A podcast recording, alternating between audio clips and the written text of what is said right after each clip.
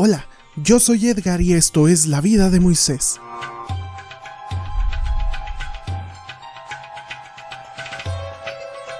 Bienvenidos un día más a este podcast, tu podcast donde a veces nos divertimos, a veces reímos, a veces algunos salen regañados, otros salen aprendiendo más, pero al final todos salimos de aquí con una gran expectativa de vida hacia la vida de virtud. Hoy es ya jueves 24 de abril y nos disponemos a compartir contigo el podcast del día de hoy, la vida de Moisés a través de un tema muy muy interesante el día de hoy. Pero no sin antes quiero seguir invitándote a esta campaña que surgió en nuestra diócesis de Ciudad Juárez que se llama Todos en la misma barca. Te lo había comentado ya el lunes, que surgió como una propuesta en nuestra diócesis. Y nomás te quiero recordar, aquí las ubicaciones ya las tenemos, están en internet, en Facebook, ahí las puedes encontrar, pero si no las tienes, te las paso. Son en los Smart, López Mateos, La Cuesta, Oasis, América, Américas, Pradera, Ejército, Country, Teresiano, Aeropuerto, Río Grande, Galerías, Independencia, Valle del Sol, La Curva, Eje Vial, Júpiter, Satélite, Ramón Rayón, Torres y Torres del Sur. Entonces, si alguno te queda cerca y vas al súper, no olvides depositar algo con lo que puedas apoyar. Además, hermanos, ahí en los contenedores que están en esos Smart que te acabo de indicar, para que podamos apoyar a los que menos tienen. Entonces, agradecemos de corazón tu apoyo, que todos nos podamos sumar a esta campaña. Y bueno, pues sigamos adelante en nuestro tema del día de hoy.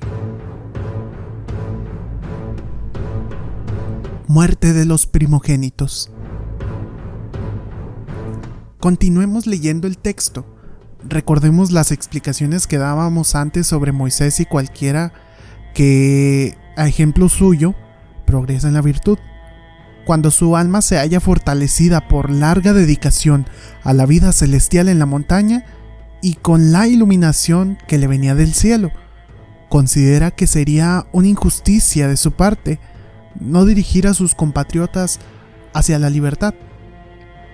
Viniendo a su encuentro, se esfuerza por despertar en ellos deseos de libertad, haciéndoles pensar en las desgracias que padecen.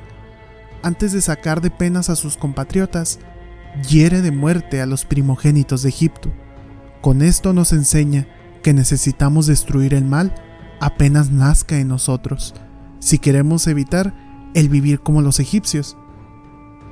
Estaría bien pensarlo. Si nos atuviéramos únicamente al sentido literal, ¿cómo daríamos a estos acontecimientos históricos interpretación digna de Dios?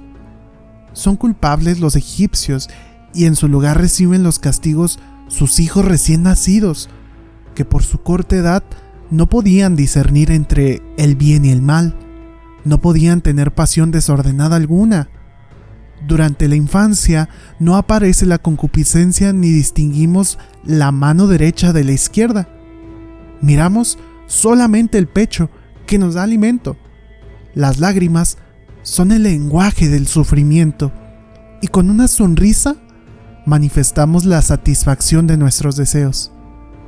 Si los infantes pagan la pena de vida a las faltas de sus padres, ¿dónde está la justicia? ¿Dónde la piedad? ¿Dónde la santidad? ¿Dónde está Ezequiel que grita, ha de morir el que peque? El hijo no carga por la culpa de su padre. Eso lo veíamos en Ezequiel 18:20. ¿Cómo puede la historia estar contra la razón? Por eso acudimos a la interpretación espiritual pensando que aquellos acontecimientos ocurrieron en figura y por ellos el legislador quería darnos esta enseñanza. ¿Se acuerdan quién era el legislador? Dios mismo. Y esto quería, que quien se decide a luchar por la virtud debe acabar con cualquier movimiento de tendencia pecaminosa. Al destruir la causa, destruyes también los efectos lo mismo dice el Señor en el Evangelio, casi con las mismas palabras, a fin de acabar con los nefastos egipcios. Nos mandas aniquilar la lujuria y la cólera, para que no temamos a esas manchas del adulterio ni del crimen del homicidio, como en Mateo 5, 22, 28.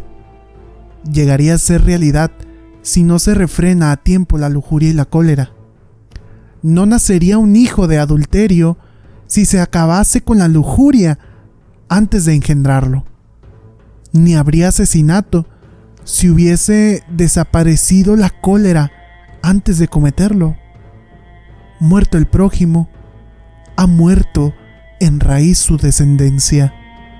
Como ocurre con la serpiente, aplastada la cabeza, muere todo el cuerpo que la sigue. No habría podido ocurrir la muerte de los primogénitos de Egipto si no hubiesen sido antes selladas nuestras puertas con la sangre que aleja al exterminador. Pero si queremos entender mejor el sentido de los hechos, la historia misma nos explica la muerte de los primogénitos y las puertas marcadas con la sangre. Solo basta ver Éxodo 12:22. En el primer caso, se arranca de raíz la tendencia al mal. En el segundo, la sangre de Cristo ha impedido que de hecho el mal entre en nosotros. Porque realmente una vez que el exterminador haya penetrado en el alma, resulta muy difícil desecharlo. Pero la ley nos enseña a tomar precauciones para que no le dejemos ni siquiera pasar el umbral. Estas son las precauciones que representa la sangre del cordero sobre los dinteles y montantes de las puertas. De este modo, la escritura, por medio de figuras, nos enseña sobre la naturaleza del alma como la filosofía profana lo había ya descubierto cuando la considera racional, concupiscible e irascible. Las dos últimas le están sometidas. Por una y por otra cabalga la parte racional del alma, que las frena y domina con las bridas, las guías y se hace llevar de ellas. El apetito irascible le da ánimo ante las dificultades y el concupiscible la levanta en deseos del bien supremo. Mientras el alma se mantenga en estas disposiciones bien apoyadas en los buenos sentimientos, como fuertes clavijas, todas las partes entrelazadas se favorecen. La razón ofrece seguridad a los apetitos inferiores y de ellos recibe otros tantos beneficios por cuanto invierte el orden poniendo lo de arriba a abajo y lo de abajo arriba, de manera que la razón, por los apetitos irascibles y concupiscibles, entra el exterminador porque no hay allí sangre que lo detenga.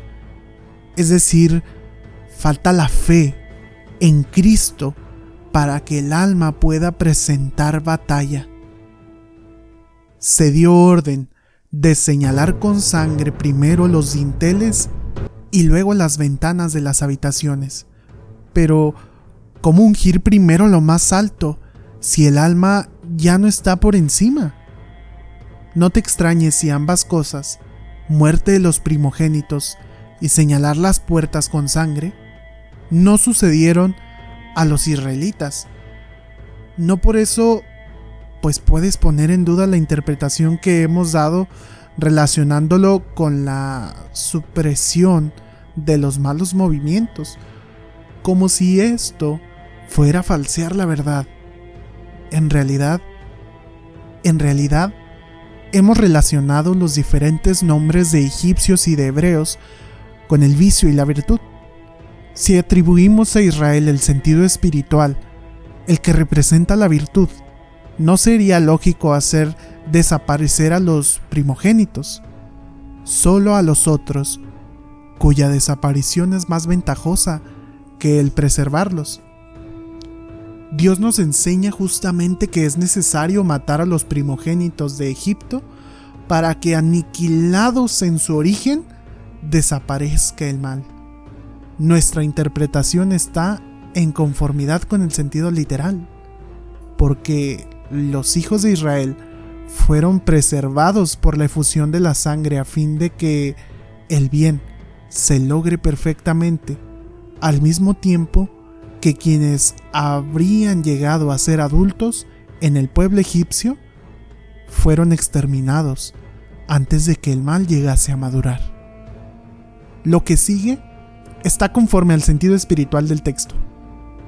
La escritura manda que nos sirva de alimento la carne del cordero cuya sangre se derramó sobre las puertas para alejar el exterminador de los primogénitos de Egipto.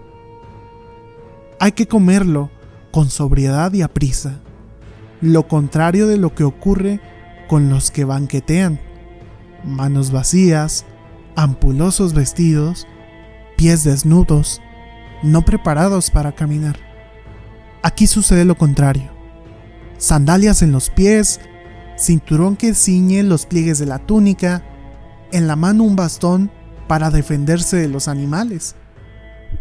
En estas condiciones toman su alimento, sin sazonarlo previamente en la cocina, rápidamente sobre el fuego improvisado.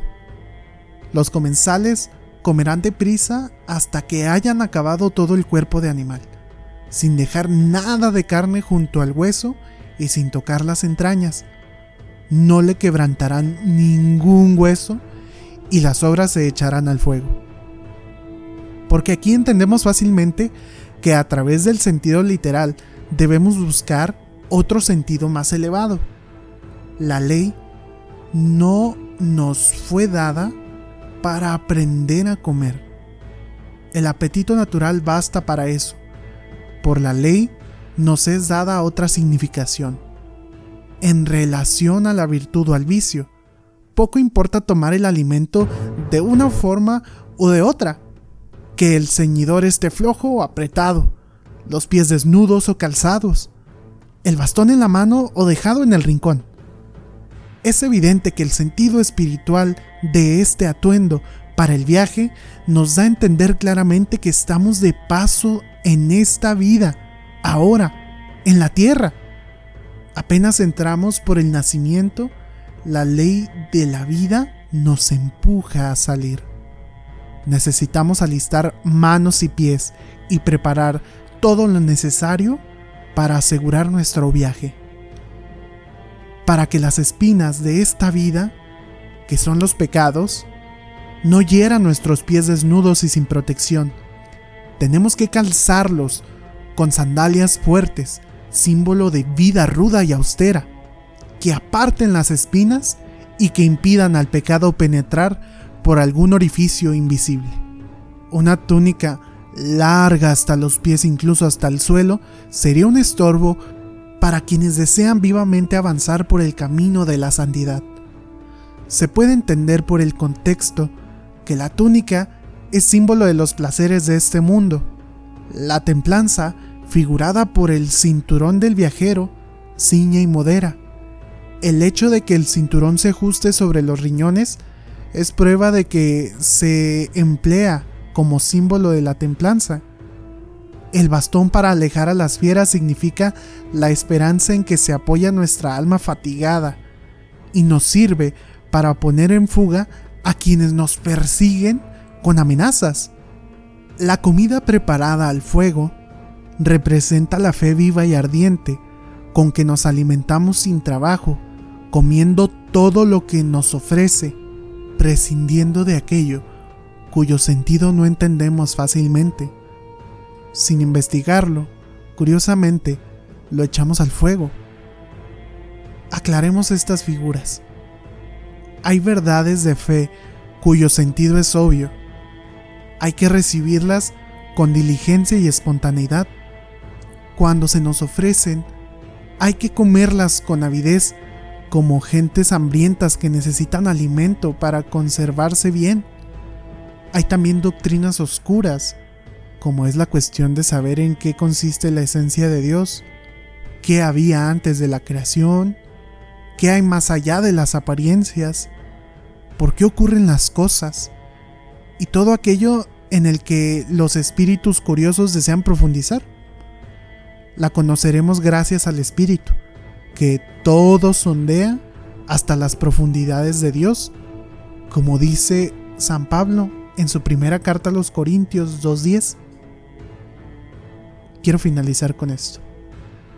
Quien conoce a las Santas Escrituras sabe que frecuentemente se llama fuego al Espíritu Santo. Se percibe la misma idea en esta sentencia de la sabiduría. No busques lo que te sobrepasa.